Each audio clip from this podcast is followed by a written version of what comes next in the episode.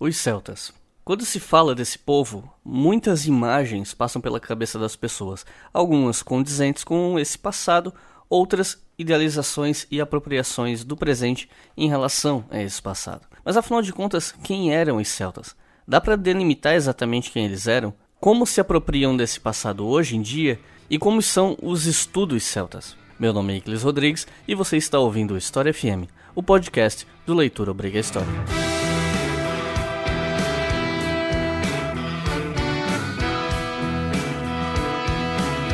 Salve ouvintes do História FM, bem-vindos a mais um episódio do podcast do Leitura Obriga História e hoje vamos falar sobre os celtas. Quem foram esses sujeitos, esses povos, quem eram os celtas? E para falar sobre esse assunto, eu convidei aqui o professor Dominique, que eu vou deixar que se apresente para o pessoal. É, olá, Iclis e todo mundo aí que está escutando o História FM.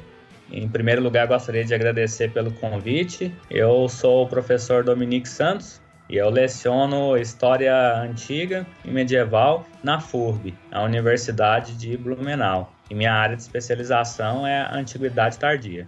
É isso aí, pessoal. Então vamos, sem mais demora, entrar no assunto, mas primeiro vamos passar pelos comerciais.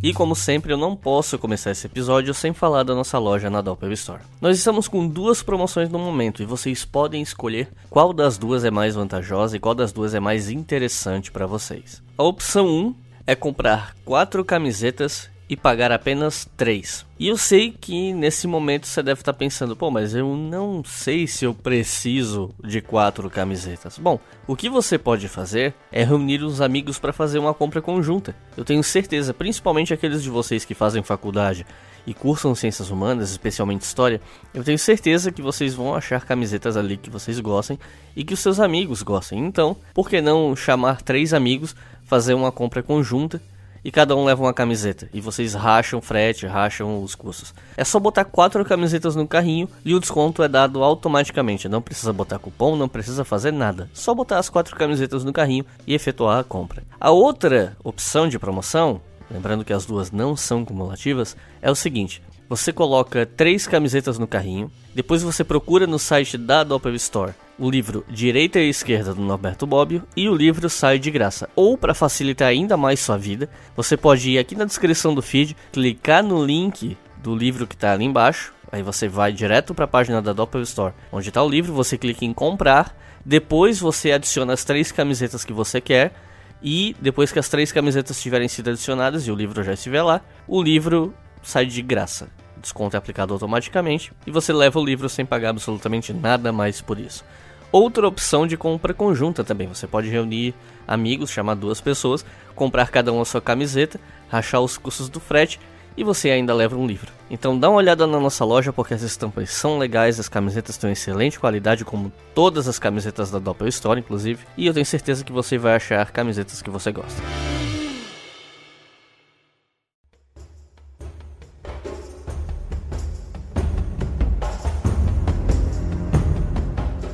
Não tem como começar esse episódio de forma diferente sem ser com a pergunta mais básica possível, que é quem são os celtas? Claro, é uma pergunta que parece básica, mas muito difícil de responder.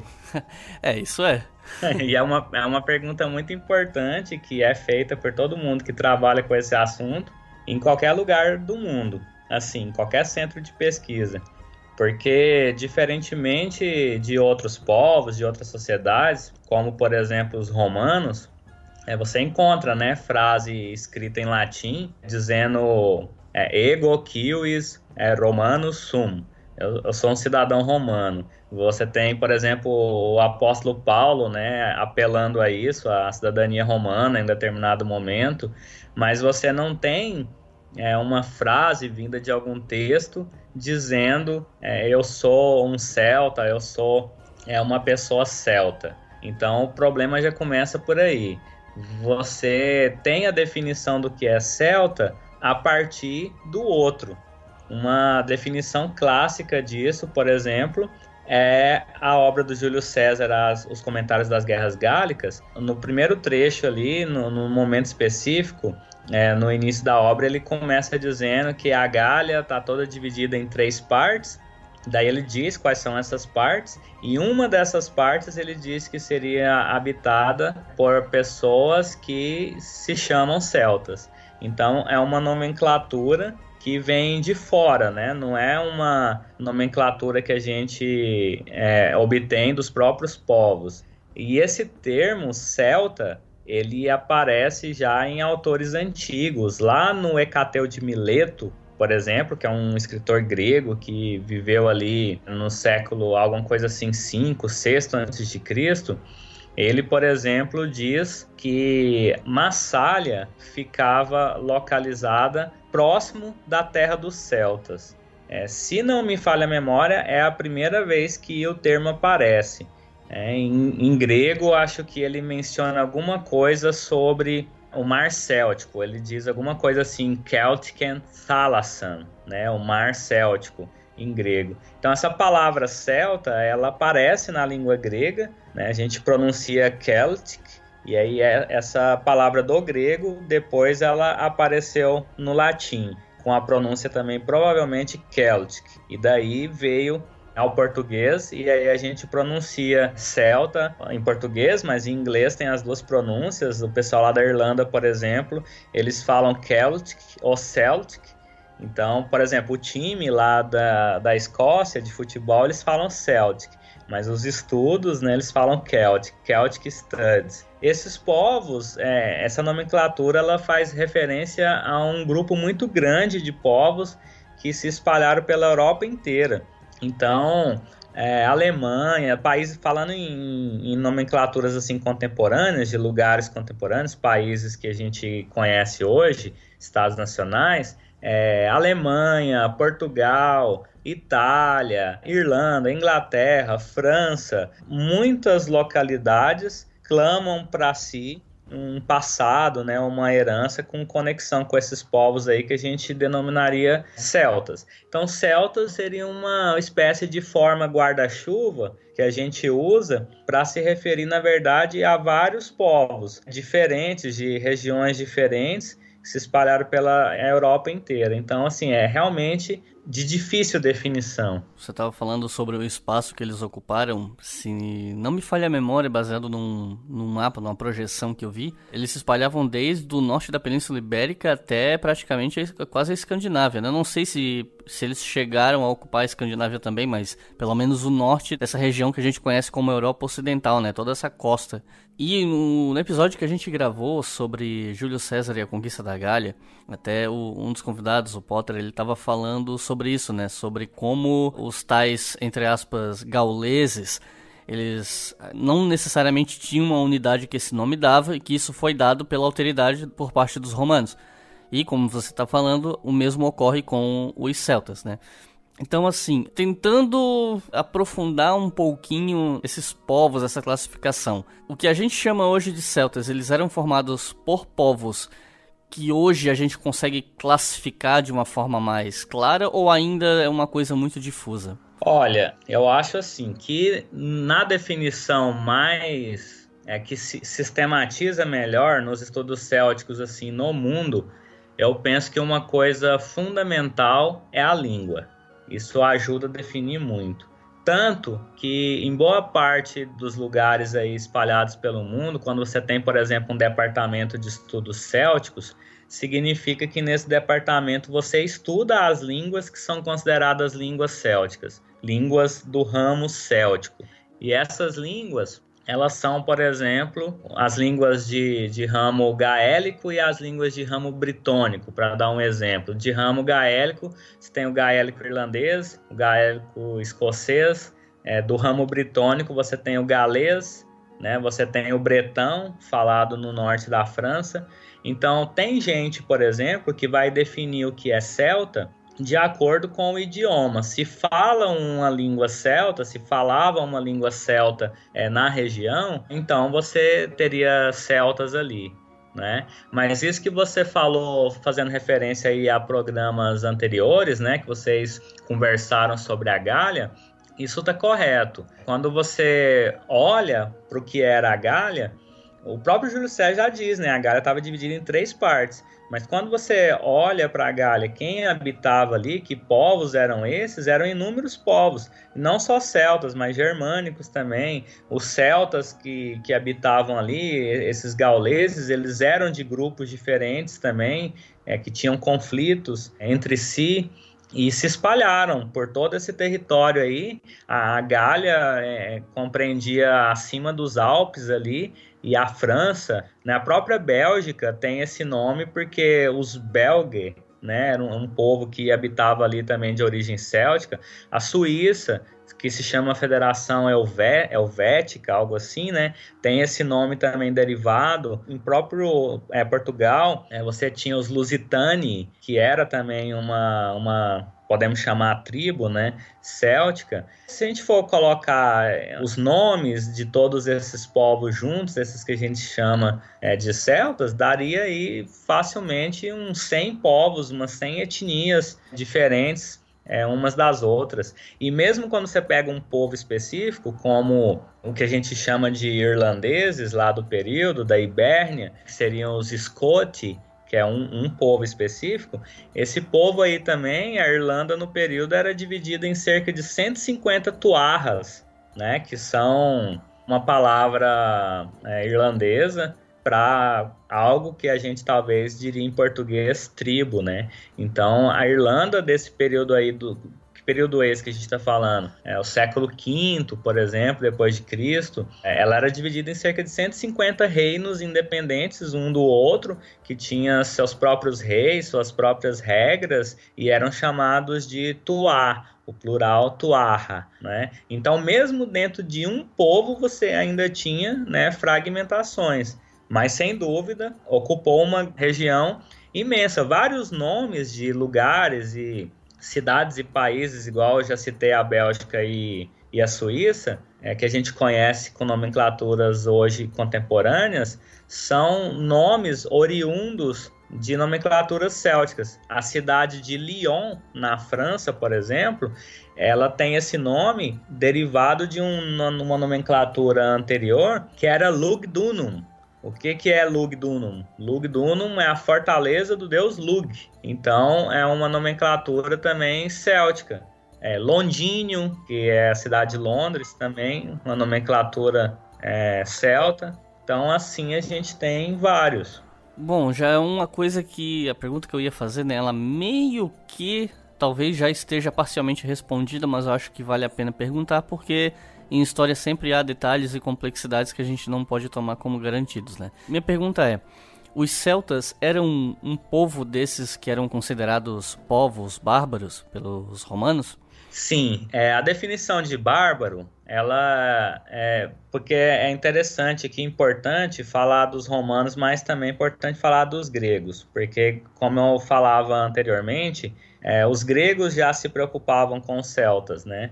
Então, os romanos se preocuparam com os celtas, mas os gregos também. Como consequências, tem uma série de autores que escreveram em língua grega e que falaram dos povos célticos e que escreveram em latim também. Então, nos dois é, relatos, tanto língua grega quanto língua latina, você tem descrições é, desses povos que a gente chama de celtas como bárbaros. Para o grego, quem era o bárbaro? O bárbaro para o grego era aquele que não falava a língua grega.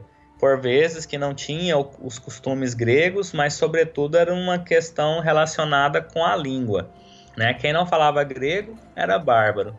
Já em Roma, também tinha questão do latim, mas era muito importante a definição territorial, do limes, né, do limite do império. Aqueles que estavam fora do limite, que viviam fora do limite do império, eram bárbaros. Aí aqui, claro, né, eu estou é, generalizando um pouco, falando assim o que, que é Grécia, o que, que é Roma. Muito grande o período né, de tempo e de espaço, colônia, império, então essas definições também elas mudam com o tempo, teriam que ver, ser vistas em suas especificidades. Mas então, aos olhos dos gregos e aos olhos dos romanos, a gente pode sim dizer que os celtas estão entre esses povos é, que eles consideravam bárbaros, né? Sem dúvida, os celtas são os outros. Não está na categoria identitária do nós, mas do outros, né? Na, naquela definição ali do Júlio César, da Gália toda, dividida em três partes, ele diz que uma era habitada pelos belgas, a outra pelos aquitani, e uma terceira que na sua língua, na sua própria língua, se chamava celta, e na nossa, gaulês.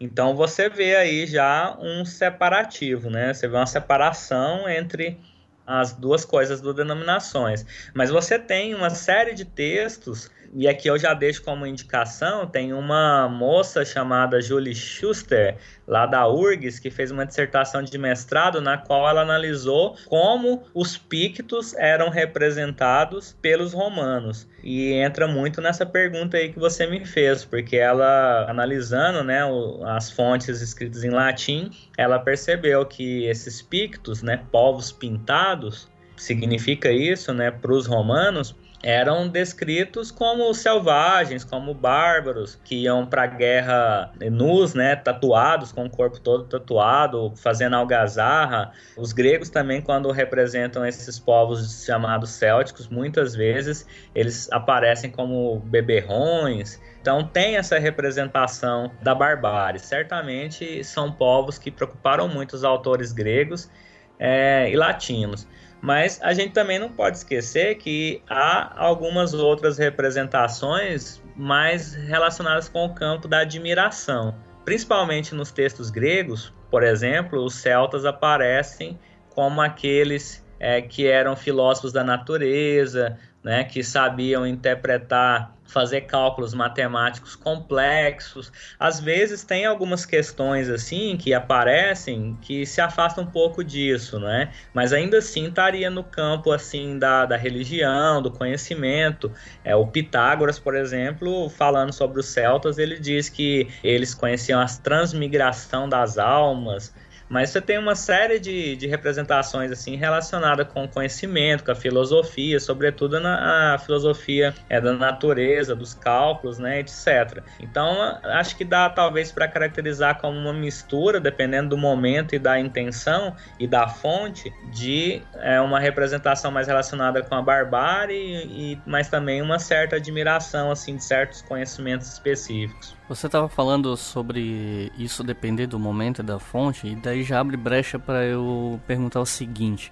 Você mencionou alguns séculos, alguns períodos. Qual é exatamente a temporalidade, no caso, o recorte temporal de existência dos celtas baseado no que a gente sabe sobre eles? Outra pergunta bastante complexa, sabe por quê? Porque vai depender da área, depende da área de estudo da pessoa. Por exemplo, acabou de acontecer agora em julho, eu tive que escolher, inclusive, ou eu ia para Ampu de Recife, ou eu ia para Bangor, uma cidade é, lá no País de Gales, porque estava acontecendo lá é, a Celtic Conference, que é um congresso celta internacional muito importante. Então, o é, que, que acontece num congresso de estudos célticos? Você chega lá, você não, não tem historiador apenas.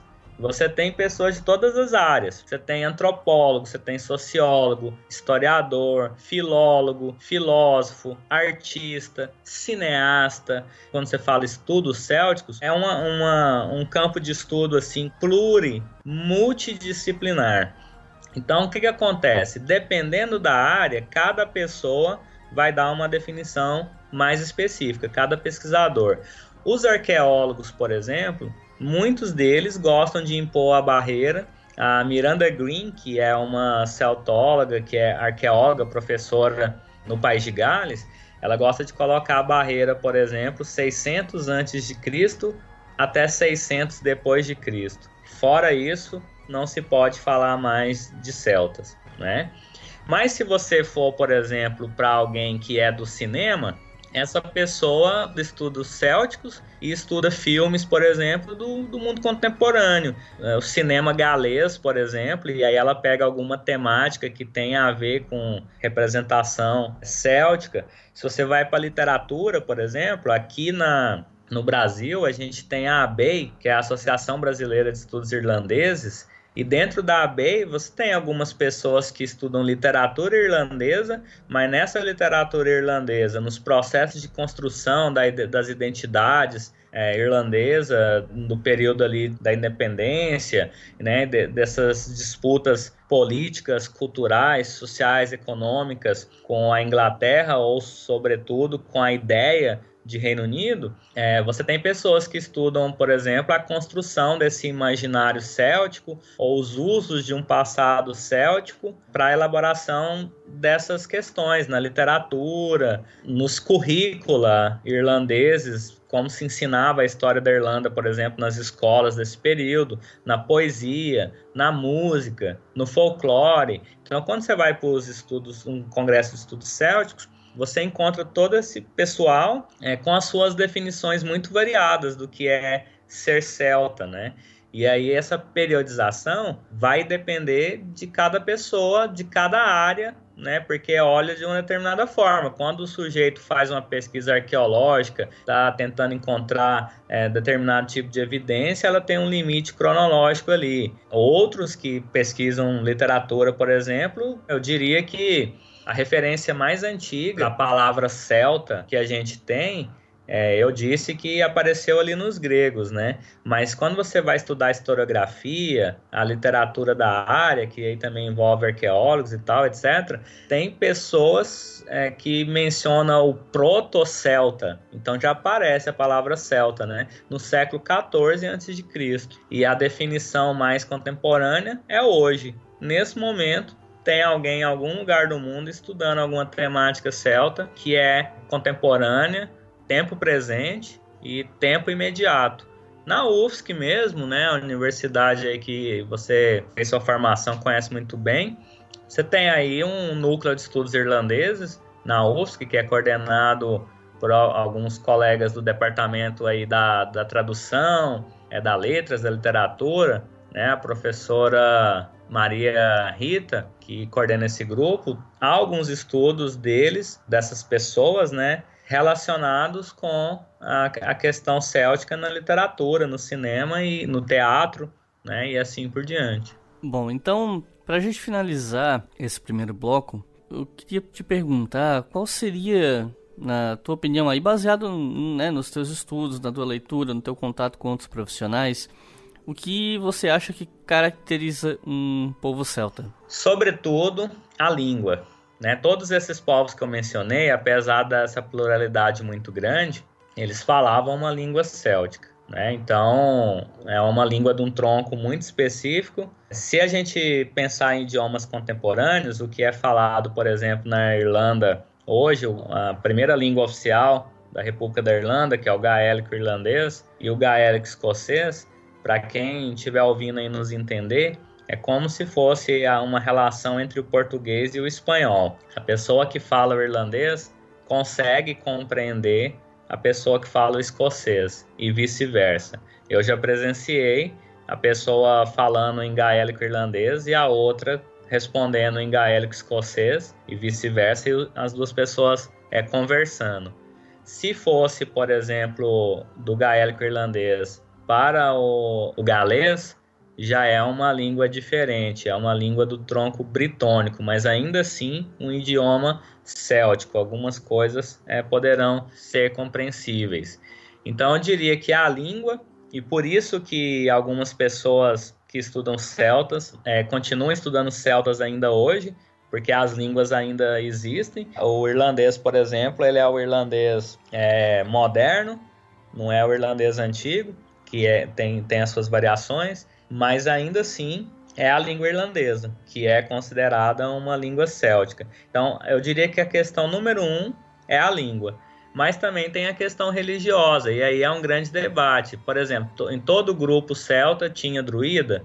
O druida é uma personagem importante aí do, do mundo sagrado, suprassensível, né, céltico. Em muitos livros a gente vai encontrar, se não a definição, pelo menos o debate de que o que uniria esses povos aí diversos seria a, a língua, falar uma língua céltica e alguns costumes é, mágico-religiosos semelhantes. Eu já ouvi falar algumas vezes, e aí o pessoal que está acostumado a ouvir o nosso podcast e ver o canal sabe que antiguidade não é muito a minha praia, então talvez seja uma pergunta meio super leigo, mas eu já ouvi falar muitas vezes a respeito dos druidas como sujeitos de um período mais antigo, que não necessariamente perpassariam, sei lá, o fim do Império Romano, o começo da, dessa Alta Idade Média. Essa informação lá tá correta? De fato, os druidas eram sujeitos uh, de um período um pouco mais antigo desses povos celtas? Então, aqui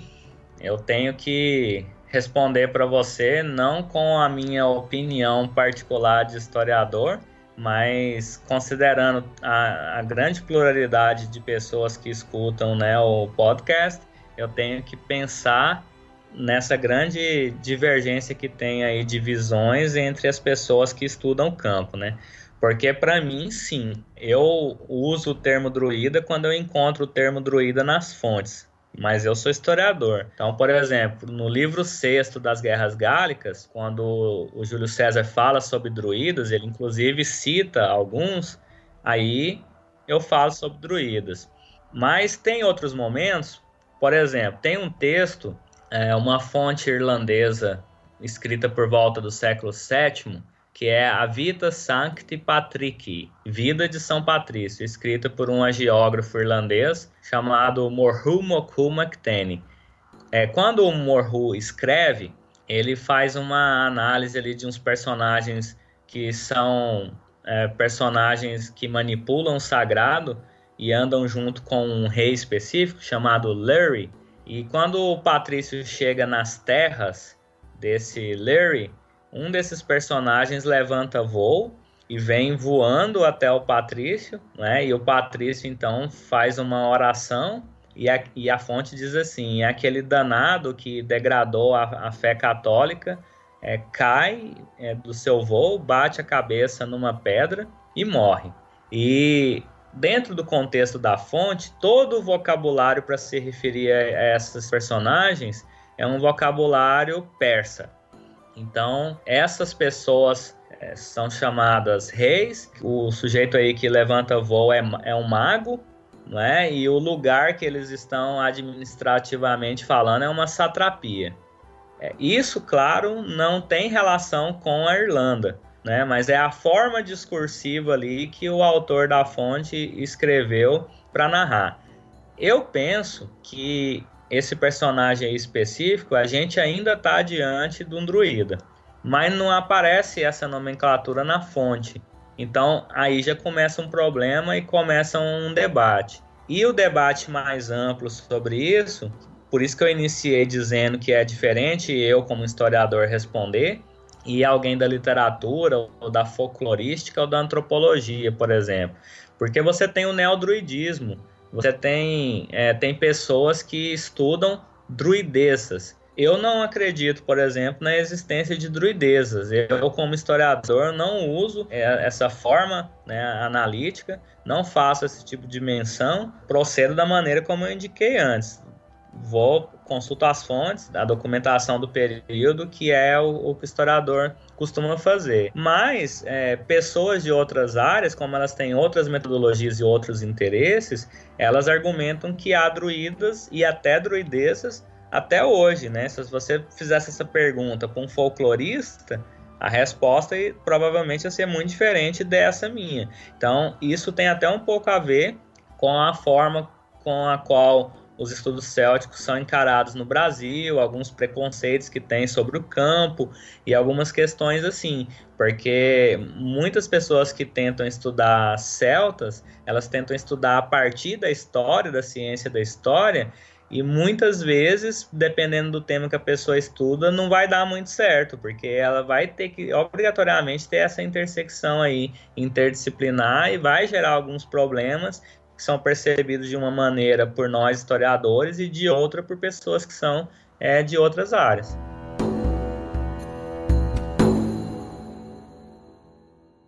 Você está ouvindo o História FM.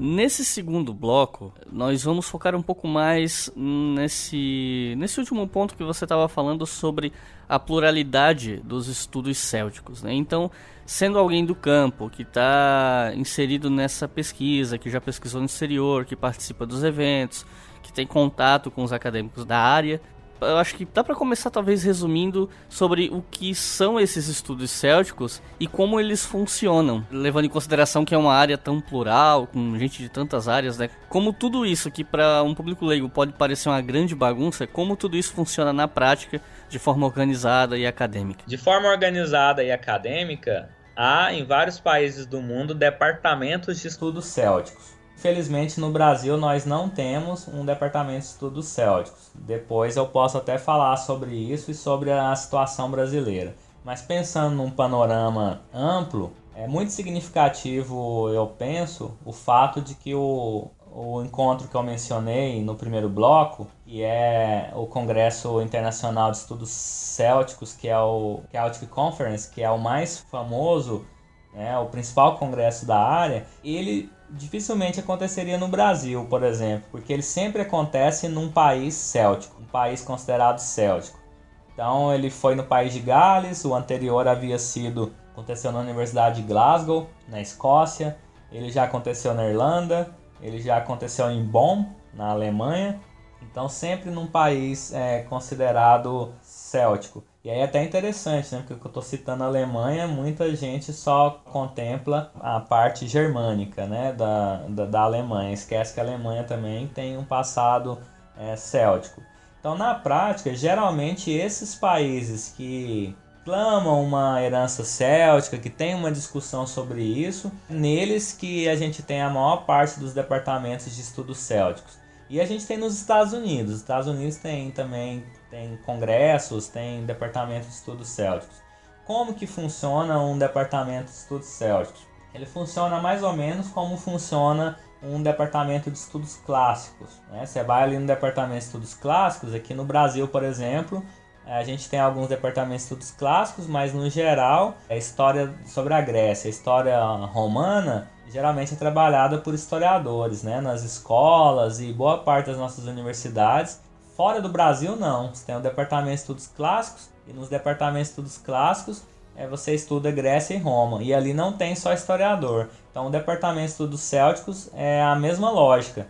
Né? Você chega lá, você tem é, pessoas de, de várias áreas, mas, sobretudo, historiadores, linguistas, é, pessoas que estudam é, literatura, história da linguagem. Às vezes você tem folcloristas, às vezes você tem também filósofos. Então, juntos essas pessoas é, lecionam disciplinas das mais diversas, mas que têm como ponto em comum, foco e objetivo estudar os celtas em alguma dimensão possível, alguma relação com os povos celtas. Então, os departamentos de estudos célticos é, espalhados pelo mundo, geralmente acho que dá para falar que tem uma ênfase é, linguística. É muito difícil, por exemplo, você conseguir uma vaga para lecionar num departamento de estudos célticos e você não saber uma língua céltica. Então, mesmo o historiador, ele vai saber uma língua céltica. É claro que você pode estudar os celtas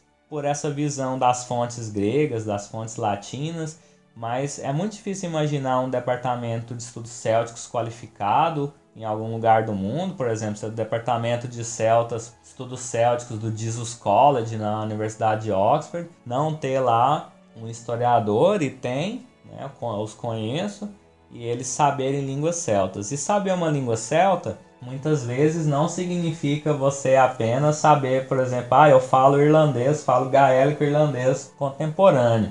Não. Muitas vezes significa você saber irlandês antigo, irlandês médio e irlandês contemporâneo. Tem mais essa ainda? Tem mais essa divisão? Tem mais essa divisão. Em alguns casos, você saber galês antigo, médio, moderno e as suas variações, né? Então, é uma, uma coisa muito específica, tem a ver com a língua. Então, você tem essa pluralidade de áreas, mas acaba sempre passando por uma discussão linguística e também uma discussão é, arqueológica. É, apesar de que, como eu disse, é, depende muito do período, né? Que a pessoa estuda. E desses locais onde os estudos célticos são mais proeminentes, pensando aqui no caso que eventualmente alguém que está ouvindo tá, né, ouvindo a gente conversar, tá ficando interessado, tá pensando na possibilidade até talvez estudar fora do Brasil, uma pós, se interessa por antiguidade. Quais você considera, baseado na tua expertise, que são os locais ou as universidades com os estudos mais proeminentes e mais uh, que são tratados mais como referência na área, especialmente acredito que na Europa, mas você mencionou os Estados Unidos também, né? Então, quais as universidades que você sabe que têm uh, departamentos de estudos célticos mais proeminentes? Bom, é possível você ir para os Estados Unidos, por exemplo, para Harvard, né? Pra, tem algumas universidades nos Estados Unidos que é, você pode se dirigir para lá e fazer esse tipo de estudo. Mas isso também vai depender do que a pessoa estuda e da ênfase que ela quer dar. Porque, por exemplo, se a pessoa pesquisa língua, se o tipo de pesquisa que ela faz tem a ver, por exemplo, com o irlandês antigo, é claro que ela pode ir para Cambridge, por exemplo, mas seria muito legal se ela pudesse ir para Irlanda mesmo porque ela faria suas pesquisas sobre a língua irlandesa antiga, mas ela também poderia estudar, por exemplo, na Universidade de Galway. E ali você está perto de uma área que chama Gaeltacht, que é uma área de fala gaélica, onde se fala a língua gaélica. E a pessoa pode, então, ter experiências também com o irlandês contemporâneo. Se a pessoa, por exemplo, estuda o Mabinogion, que é um texto Welsh, né, galês, aí do período que a gente convencionou chamar de Idade Média, seria interessante essa pessoa ir para o país de Gales. Uma universidade, talvez no Brasil, as pessoas não ouviram, a não ser quem é da área, é, não, não ouviram falar, que é Aberystwyth, que é uma cidade que fica na costa do país de Gales, e ali você tem é, grandes nomes de estudos célticos, sobretudo se a especialidade for relacionada com esse passado galês, né? então seria interessante é, ir para lá. Mas, claro, é, você tem Oxford, que tem um departamento de estudos célticos, no Jesus College, e você tem Cambridge também. Cambridge é uma referência. Você tem um estudos ali de língua, né, e estudos célticos, e tem várias pessoas que estudam Irlanda, você também pode ir para a Escócia, para a Universidade de Glasgow. Lá também tem, conheço algumas pessoas lá que desenvolvem estudos sobre Owen, Stones ou sobre literatura irlandesa do período também que a gente chama de medieval. Então, assim, tem muitas opções. A própria Alemanha também é possível ir para lá e desenvolver estudos célticos lá. Eu diria assim que depende muito. Talvez a graduação a pessoa fica aqui no Brasil mesmo, aí no mestrado ou possivelmente num doutorado, apesar de a gente estar num momento difícil, né, de poucas bolsas, que eu espero que passe, né, esse momento turbulento mas é possível a pessoa fazer um mestrado ou um doutorado nesses países. A gente tem exemplos. Tem um colega nosso aqui do Brasil, Nelson Bondioli, ele fez o mestrado dele com a Miranda Green, que é uma, uma grande pesquisadora de celtas em nível mundial, e ela professora na universidade, acho que de Cardiff, não estou certo da universidade, mas no, é no País de Gales, e o Nelson, brasileiro, fez história antiga no interior, né, de algum estado aqui brasileiro, nem, nem teve, assim, história antiga direito, porque no, no período que ele estudou, a universidade, infelizmente, não contava com um profissional especializado em história antiga, então fez toda a sua graduação estudando celtas, recorrendo, né, a outras pessoas que poderiam auxiliar, e depois no mestrado conseguiu ir para o País de Gales e fez os seus estudos ali. Então, é bastante possível. Tem muitos brasileiros, também pela própria ABEI, Associação Brasileira de Estudos Irlandeses, aí mais não na história, mas no campo da literatura, que foram para a DCU, né, a UCD, que são universidades em Dublin, a Trinity College, que é um, também uma grande referência, tem ali o professor Damian McManus, que escreveu uma obra para quem estuda Owen, que posso explicar depois, são pedras né, irlandesas com uma escrita específica. Escreveu um livro, a Guide to Owen, né, um guia para você estudar é, o Owen. É, é, praticamente considerado a Bíblia da área, né? Todo mundo lê esse livro aí no mundo inteiro, né? No, todo, toda biblioteca que você for é, de estudo céltico, você vai encontrar essa obra. E ele está lá dando aula no Trinity College Dublin. Então é, seria interessante, né? Poder estudar lá. Aliás, falando em Irlanda, você fez um pós-doutorado lá, né? Se eu não estou enganado. Eu fiz doutorado sanduíche. Ah, foi o sanduíche. Eu achei que era pós-doc, então tu me confundi. Não, pós-doc eu fui para Oxford. Ah, sim.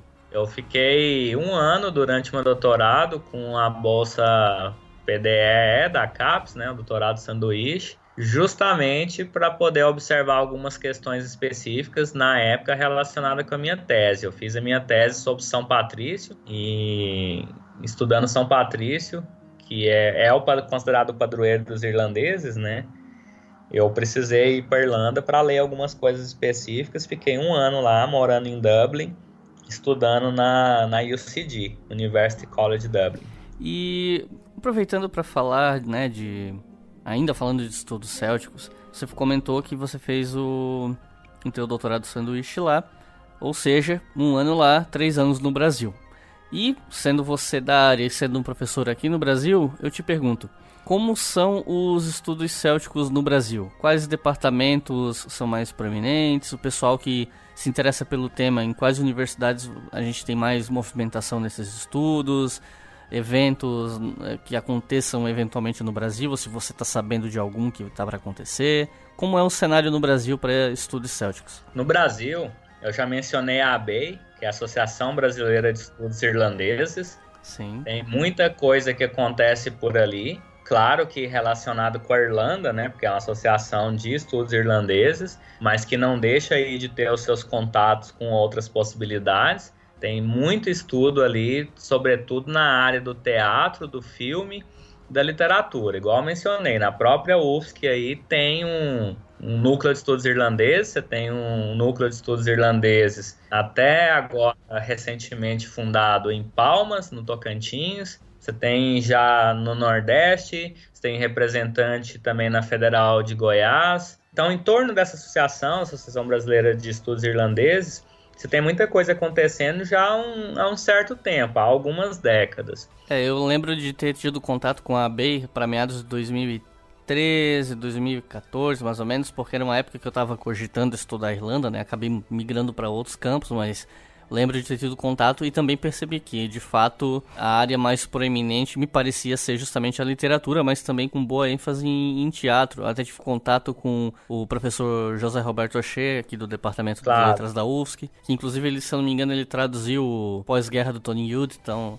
um cara que tá bem transitando ali né, nas ciências humanas. Pro pessoal que é da história, né? Eu tô supondo, né, que boa parte dos meus ouvintes são da área. Então, pra gente que é da história, que caminhos você acha que são uh, interessantes do ponto de vista de um historiador aqui no Brasil? Tem a ABEI, né? E, e é possível a pessoa também fazer estudos de história relacionado com a ABEI. É, eles são também multidisciplinares e plurais, mas claro, você está certo. Eu também interpreto que tem um foco é, na literatura, os trabalhos geral, tanto que os trabalhos geralmente nos eventos da ABEI são apresentados em língua inglesa, em sua maioria, né? As pessoas já leem inglês porque muita gente é da letras. Isso acontece mesmo. Mas também existe é, a possibilidade. A cátedra da ABEI, ela tem uma cátedra com o nome do Yeats, né, que é um poeta irlandês. Essa cátedra foi inaugurada pelo próprio presidente da Irlanda. Então a ABEI tem contatos direto com a Irlanda. O presidente veio, visitou a USP, está sempre em contato com a embaixada da Irlanda.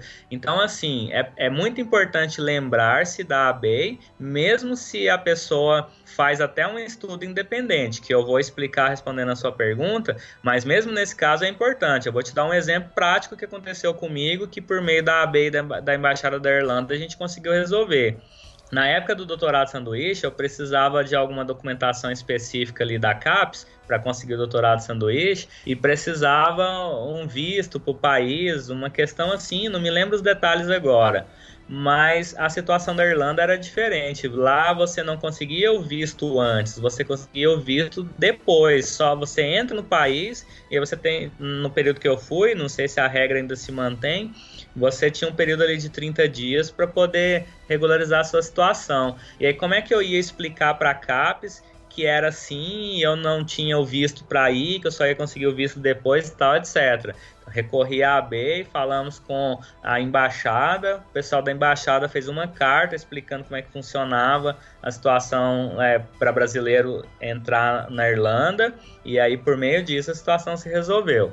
Então, beleza, registre-se, né? Que a AB é muito importante para vários aspectos. Também é importante falar que existe a Brater, que é uma revista que uma revista de estudos célticos e germânicos, que também existe no Brasil já há algumas décadas. Hoje ela está situada ali na Universidade no Maranhão, a professora Adriana Zire também tem um grupo né, em torno que auxilia a professora e ela está cuidando dessa revista.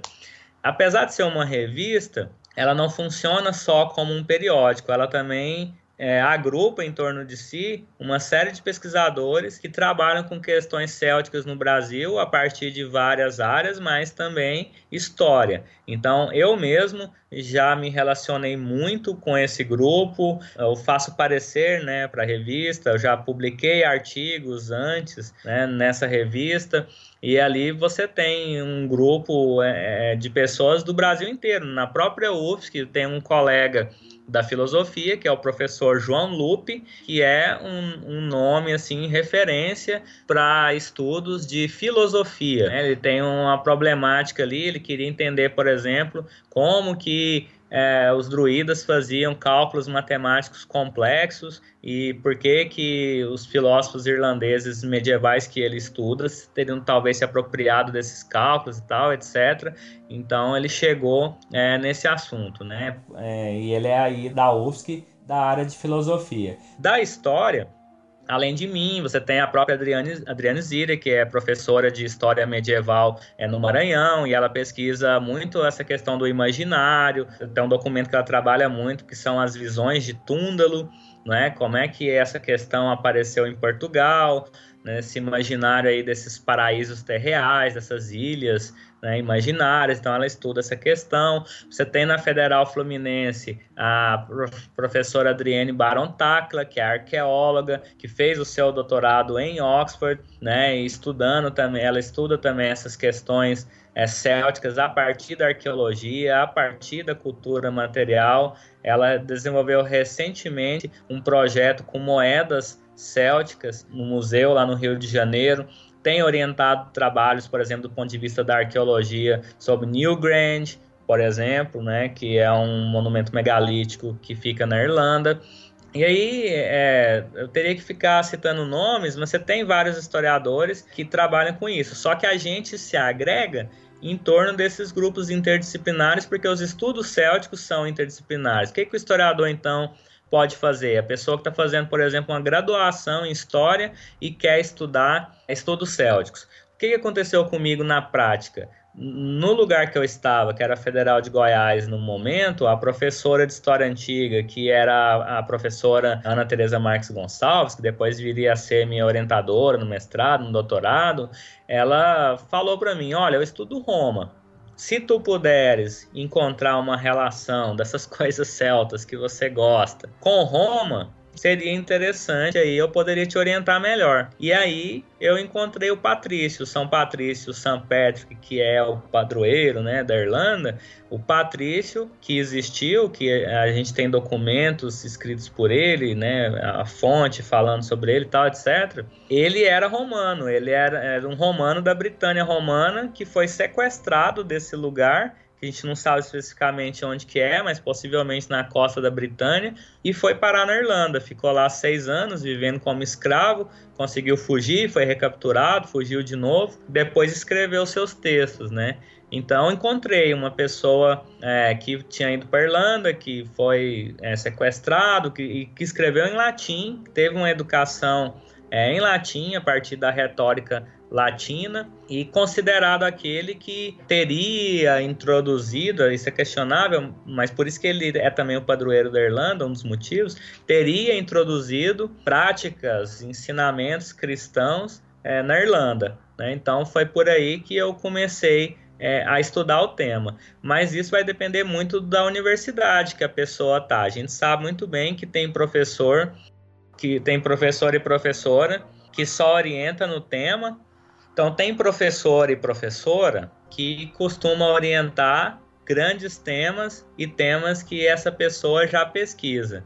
E há outros professores e outras professoras que aceitam esse desafio de orientar temas novos, temas propostos, muitas vezes por estudantes, né, que avançam para além daquele campo que o professor ou a professora está acostumado. Então, essa situação vai depender muito da universidade. Primeiro, se a universidade tem professor de história antiga, professor de história medieval, porque, embora os estudos célticos tenham esse caráter disciplinar, no Brasil, na área da história, quase todo mundo, eu, estou falando quase aqui apenas para não generalizar, mas eu não consigo me lembrar de ninguém na área da história que estude celtas e que não seja não esteja relacionado com a antiguidade e com medievo. Então a universidade seria interessante se ela tivesse alguém que lecionasse história antiga ou história medieval e que aceitasse acolher esse futuro historiador ou historiadora querendo estudar, fazer estudos célticos, né, estudar algum problema, ter um objeto de pesquisa relacionado com esse tema e que pudesse receber orientação dentro desses campos específicos. E aí escolher um, um tema, um recorte mais preciso, uma área geográfica mais delimitada, um corpo né, de, de fontes, uma fonte ou um grupo de fontes também mais preciso, e é totalmente possível fazer mas precisa ter essas condições. Seria também interessante hoje, não é, na era digital, a gente tem acesso a muita coisa produzida e publicada em outros lugares, às vezes quase instantaneamente né, pelo academia.edu e diversos outros portais e páginas, né, sítios que a gente pode recorrer para poder baixar, ler em PDF, né? Então, há muita alternativa hoje.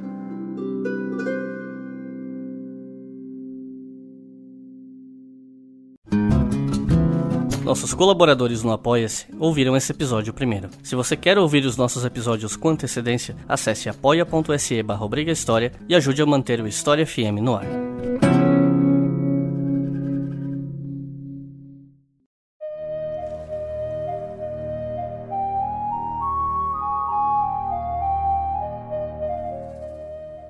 Nesse último bloco, eu queria conversar um pouco sobre as, as apropriações, memórias, usos do passado relacionados aos celtas, porque a gente vê é, referências aos celtas em, em muita coisa, né? No, nos esportes, na cultura popular, no cinema, nos jogos, é, bares, de tudo um pouco, né? Então, assim, acho que a gente pode começar talvez pelo turismo, focado em atrações que têm relação com esse passado desses povos. Então, o que você pode falar pra gente sobre esse turismo inspirado nos celtas? Você tem na Irlanda, por exemplo, essa possibilidade aí explorada a partir da música, da arte e do turismo associado a isso, né? Então você vai para Irlanda e você tem festivais ali folclóricos de música, né, no, no verão, por exemplo, para você entrar em contato aí com essas questões e muitas vezes você percebe é, ultimamente eu vi uma ação aí do governo irlandês, uma parceria que o governo irlandês fez com vários países do mundo, não relacionado com a cultura celta em si, mas explorando o St. Patrick's Day. Então eles é, começaram a, por exemplo, fazer com que os monumentos nacionais de cada país se colocassem na cor verde no 17 de março, né, que é o, o dia de São Patrício. Então Cristo Redentor fica verde, né, a Torre Eiffel fica verde nessa promoção. essa, esse mesmo tipo de ideia de você vender a Irlanda, por exemplo, dessa maneira, eu já vi isso sendo feito é, com a questão céltica, é, dizendo que se trata da Ilha Verde, da Ilha Celta, uma espécie de, de ilha mágica, né, que você pode é, visitar. O pessoal do neopaganismo, por exemplo, explora isso muito para você conhecer as canções folclóricas célticas, a música céltica, que é algo bastante, inclusive, complicado né, de definir o que, que seria essa música celta ou arte céltica, mas isso tudo, é, por vezes, eu sinto que recentemente passou essa questão mais do Patrick's Day, acho que uma, uma questão assim que deu certo, funcionou e está sendo explorada mais, mas um pouco antes, assim, talvez uns 15 anos atrás, ou uns 20 anos atrás, essa questão céltica associada com o turismo, né, principalmente para a Irlanda, mas também para a Bretanha, né, no norte da França,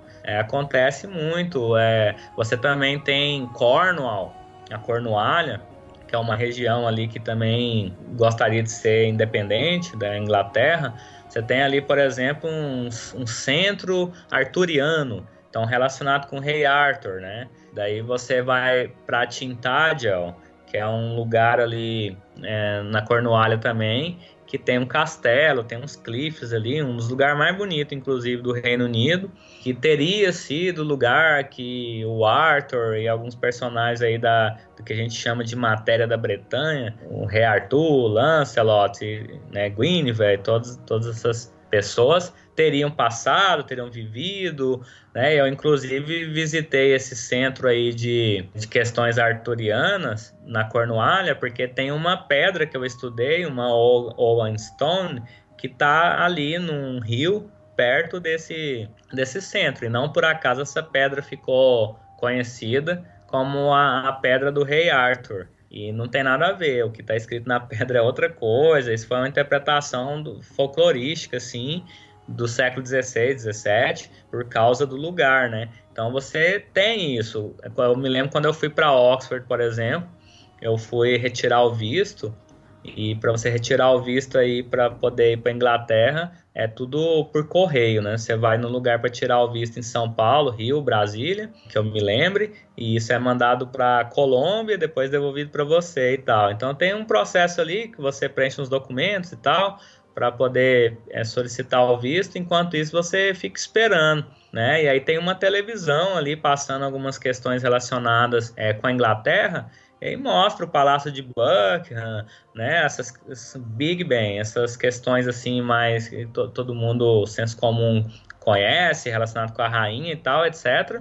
Mas mostra também Stonehenge, né? Ali e mostra Cornwall, né? Então todo esse imaginário aí relacionado com o Rei Arthur também é sendo utilizado para propostas aí de propaganda, né? Do, do país, mesmo não sendo é uma região que é considerada Inglaterra, né? Mas que, como eu disse, gostaria de ser independente. Então, essa questão arturiana também movimentando aí turismo. E agora há pouco você falou sobre a apropriação do neopaganismo. E eu acho que isso é um, uma coisa interessante de se mencionar, porque assim, quando a gente conversou que a gente ia gravar sobre celtas, Imediatamente eu comecei a procurar imagens que eu poderia usar para fazer uma capa para o episódio. E quando você procura coisas sobre celtas em busca de imagem, sempre aparecem umas coisas assim muito. Eu não sei nem se eu deveria estar tá usando essa palavra, mas assim, para as pessoas entenderem o que eu quero dizer, coisas meio esotéricas, muita. Muita coisa assim que parece muito mais uma apropriação moderna descontextualizada do que necessariamente algo que tem de fato alguma, alguma ligação um pouco mais próxima com o que a gente sabe do paganismo né, do passado. Então, assim, o que você sabe a respeito disso? O que, como você interpreta essas apropriações? Qual é a tua opinião em relação a isso? Então, tem gente, tem pesquisador, inclusive, que não gosta de utilizar o termo celta, a não ser para a antiguidade e fala que essa terminologia céltica não passa de uma invenção de neopagãos do contemporâneo para poder, com algum é, desejo de utilização específica. É, você mencionou aí no início que é, os celtas eles são utilizados das mais diversas formas, né? Então você tem Asterix e Obelix, grandes personagens assim que a gente conhece como sendo mago, né? Como Merlin, por exemplo. Você vê vestido sempre muito parecido, vestido sempre de branco, né, com a varinha ali ou com alguma coisa, falando algumas palavras mágicas, é, é, executando é, suas magias, sendo que você só tem um texto lá do Plínio é, que menciona que os druidas estariam vestidos de branco. É né? o único texto que existe. Mas nas representações cinematográficas, televisivas, nas séries, né, é, você vê é, isso com muita frequência. E aí você tem também a, a, essas pessoas que fazem reconstrucionismos, né, e, e tem essas crenças neopagãs e que fazem a, as criações mais imaginativas possíveis. Você tem isso em, em bandas que tocam folk metal e que recriam também. Você tem trabalhos bastante sérios, mas você tem trabalhos que você não, não, nem percebe, não vê assim, é muita pesquisa. E realmente, se você jogar celtas no Google, você vai encontrar muita questão dessa natureza. Eu fico assim reflexivo e pensando para responder, porque tem também as pessoas é, que têm isso como profissão de fé, né? Você tem pessoas que são pagãs, que são neopagãs hoje. Então, eu como historiador, claro, estou em outro campo, né? Eu estou em outra questão, penso diferente sobre isso. Mas você tem as pessoas que acreditam nisso, que, que seguem o neodruidismo.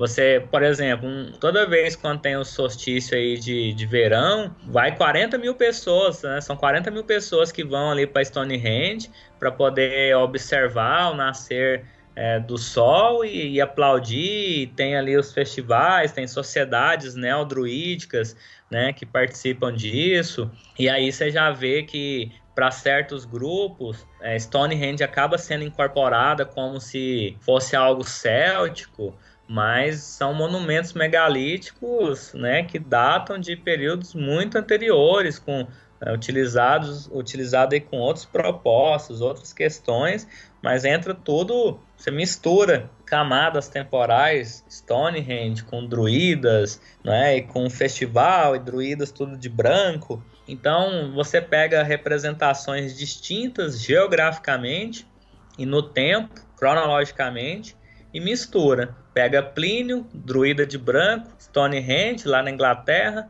e aí druida de branco, festival solstício, né, o nascer do sol, e, e vai construindo todas essas coisas. Mas é claro, de repente pode ter alguém aí que está ouvindo que é, se considera um reconstrucionista, é, pagão, e aí a pessoa vai dizer que não, e a pessoa tem, às vezes tem um trabalho sério, né, de reconstrução, de tentativa, de aproximação do que teria sido é, o, o, paganismo por meio até de textos. Eu já vi é, na época aí que existia o Orkut, tinha grupos de reconstrucionistas pagãos que trocavam textos, tentavam estudar irlandês antigo e tal. Então é uma questão espinhosa porque é, para a gente da história a gente tem, assim, a, às vezes a, a gente quer analisar a coisa historiograficamente, historicamente, faz isso e, e quer ressarçar, né, essas questões. Mas a gente não pode esquecer que tem grupos que têm isso como crença, né, e aí se torna uma questão espinhosa.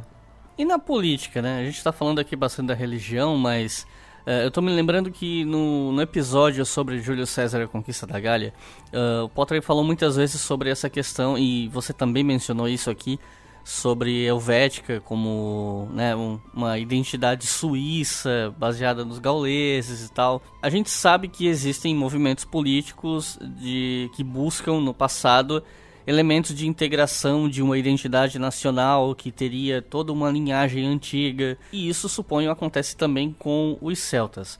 Procede? Procede, isso é muito claro. É, se você se dirigir ao centro de Dublin, por exemplo, você vai ver o Correio Central ali, o General Post Office, e você vai ver que tem uma, uma imagem do Coholen, né, o Coholen ali. Quem é essa pessoa? Essa pessoa é um herói que aparece no Tomb of Queen. que é talvez considerada a maior epopeia de língua irlandesa. Então existe aí essa epopeia é, irlandesa que conta a história é, de é, um rei, uma rainha que tem uma conversa de travesseiro ali, dependendo do, do documental que você a, utiliza, tem uma conversa de travesseiro e ali decidem contar suas riquezas e aí um percebe que a riqueza comparado com o outro é quase igual, exceto porque um tinha mais um touro lá específico que o outro não tinha. E aí inicia-se toda uma guerra por conta de um touro e aparece esse herói aí, o Cocolin, né, o Coholen, que vai lutar de um do, dos lados, né, do, dos exércitos.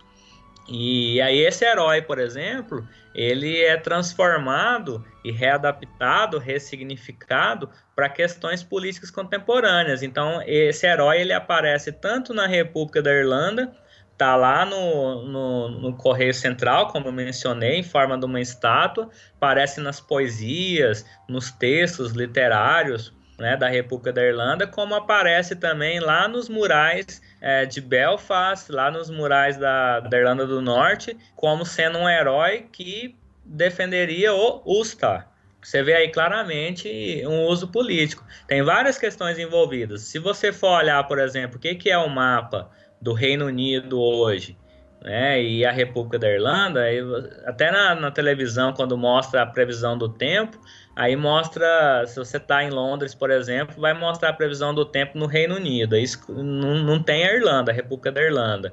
Você tem a Inglaterra, a Escócia, o País de Gales, né, a Ilha de Man, que é uma dependência da, da coroa, né, um status ali parecido com o status das Malvinas, que eles chamam de Falklands. E você tem a, a, a Irlanda do Norte, e aí aparece isso no mapa, né? Se você for olhar com cuidado, você vai ver que, exceto a Inglaterra, apesar de parte da Inglaterra também ter essas, essas relações, mas você vai ver que, exceto a Inglaterra, todos os outros países aí em torno clamam para si uma identidade céltica.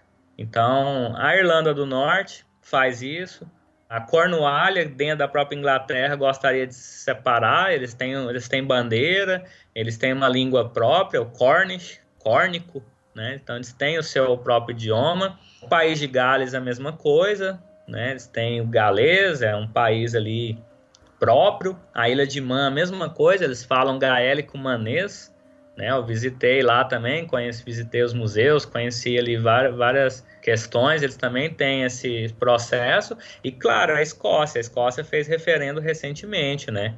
Teve até uma disputa ali entre Glasgow e Edinburgh, que um ganhou mais o sim, o outro ganhou mais o não, mas também é, queriam independência. Então, se existisse um reino, igual existe o Reino Unido, né, um reino céltico baseado no, na, nessa tentativa de construção nacionalista, herança, né? O nome aqui está aberto para discussão.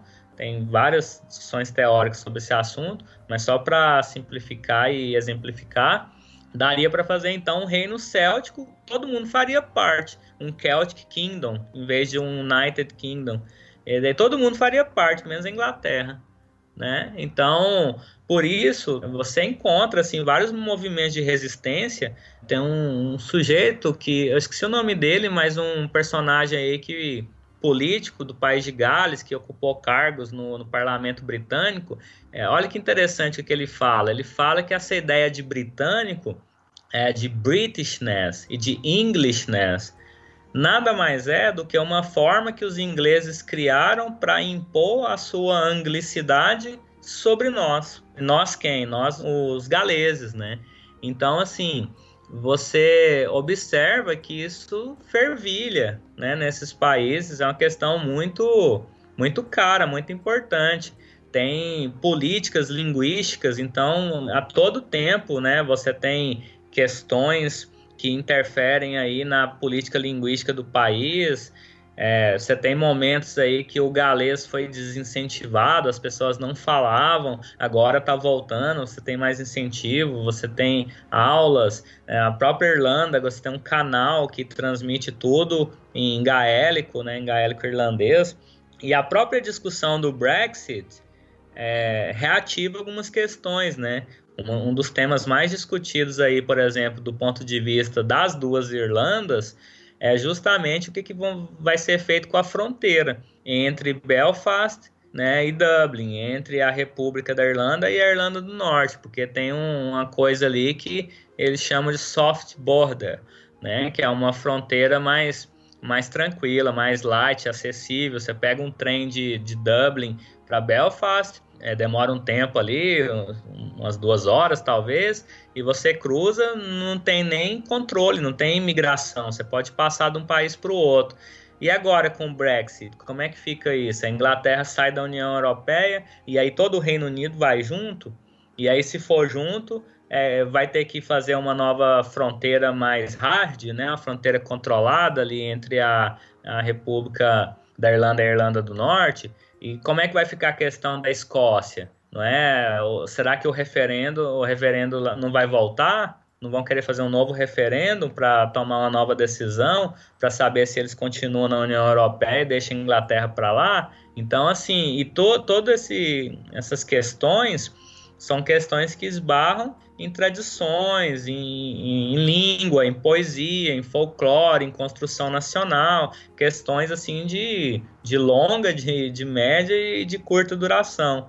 E que, por, não por acaso, muitos autores que negam a existência de celtas, de celticidade, de celtismo, ou falam que isso é um exagero, que, que isso é um celtocentrismo, por coincidência ou não, muitos desses autores são ingleses. Nas minhas pesquisas que eu fiz mesmo sobre Owen Stones, eu tive que tomar esse cuidado, porque eu percebi que tinham um conjunto de argumentos muito romanocêntricos, e esses argumentos romanocêntricos eles estavam vinculados com a Britânia enquanto a Britânia romana, então a utilização da ideia de Roma para fazer um passado do que teria sido no passado a Inglaterra, e de outro lado, um, alguns argumentos muito celtocentrados, porque eram argumentos, inclusive, que falavam em uma talassocracia céltica no Mar da Irlanda. E aí, por outro lado, você tem textos que se referem ao British Seas, né, os, os mares britânicos, e eles são sete, aí cita os mares, aí um deles o Mar da Irlanda. então o Mar da Irlanda seria um mar britânico. Né? Então, assim, é, é muito espinhosa essa questão, né? Para mim, talvez porque eu sou brasileiro, consigo enxergar algumas coisas assim de maneira diferente. Mas lá é, no Reino Unido, nesses vários países que integram o Reino Unido e na própria é, República da Irlanda, você tem que tomar cuidado, né, com o que você está falando e o jeito que você fala, porque pode entrar em questões políticas aí, às vezes você não está nem sabendo. E com relação à, à literatura, eu acho que a gente precisa tocar nesse assunto até porque, como já foi mencionado muitas vezes aqui nesse episódio, o campo dos estudos celtas na literatura é bastante prolífico, tanto no Brasil quanto fora. O que, que a gente tem em relação à literatura sobre os celtas? Entra naquela questão que você vai ter que aceitar que o que está sendo produzido em línguas celtas no contemporâneo, por exemplo, se você pegar só a literatura contemporânea, é, é celta. É, você vai ter que aceitar que o que está sendo produzido em língua inglesa, por exemplo, um autor irlandês que produziu em língua inglesa, mas endereçou temáticas relacionadas com celtas, então isso também é estudado do ponto de vista dos estudos célticos. E aqui a gente tem algumas, algumas separações, né? Às vezes, quem estuda literatura irlandesa contemporânea, seja ela em língua gaélica ou em língua inglesa, mas sobretudo em língua inglesa, às vezes considera que está fazendo Irish Studies, estudos irlandeses. Nem sempre quem faz esses estudos irlandeses na literatura se considera, considera que está fazendo Celtic Studies, estudos célticos.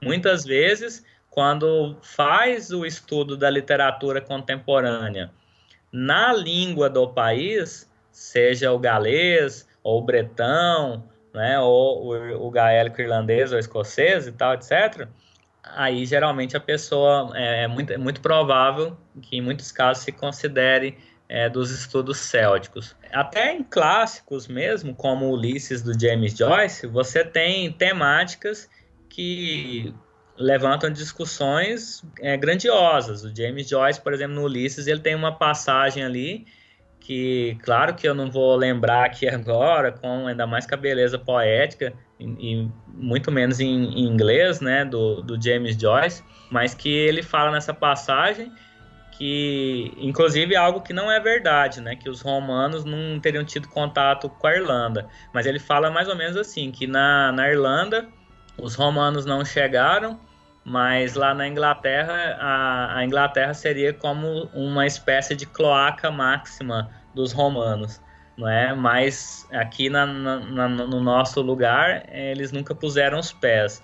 Então você percebe aí, né, é, na literatura, um, alguém, um autor que é conhecido, renomado no mundo inteiro estudado quase que no, no mundo inteiro, né? Você tem aí comemorações até ao o, o James Joyce no mundo inteiro e tem essa referência, né? Falando claramente, relacionando claramente o passado do contato aí dos romanos e desses povos tradicionais, nativos, né, que viviam no lugar, e o fato dos romanos não terem chegado na Irlanda e terem ficado é, só na Inglaterra, como se os irlandeses então fossem os resistentes, bravos, né, que é, não sofreram invasão romana é, ou não tiveram contato.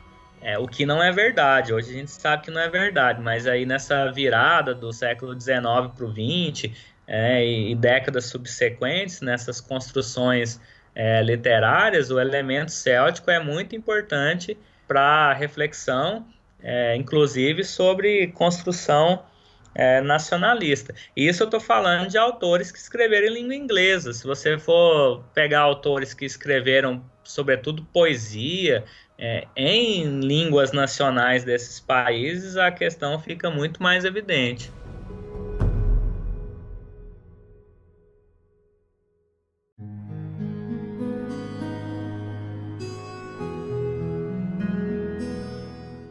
Nos encaminhamos para o encerramento desse episódio. Eu queria te agradecer muito por ter vindo aqui hoje, Dominique, gravar com a gente. Vindo entre aspas, porque a gente está gravando à distância, mas muito obrigado por estar participando aqui conosco.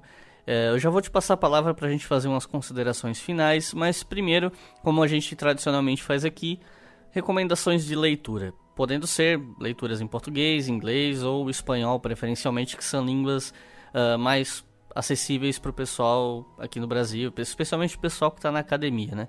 Então, quais seriam as recomendações de leitura sobre esse assunto que você passaria para os nossos ouvintes? Em primeiro lugar, eu gostaria de agradecer a participação. É, é, muito interessante debater esse assunto, conversar sobre isso. Então, eu te agradeço pelo convite, né, por poder aqui participar e, e debater essas questões.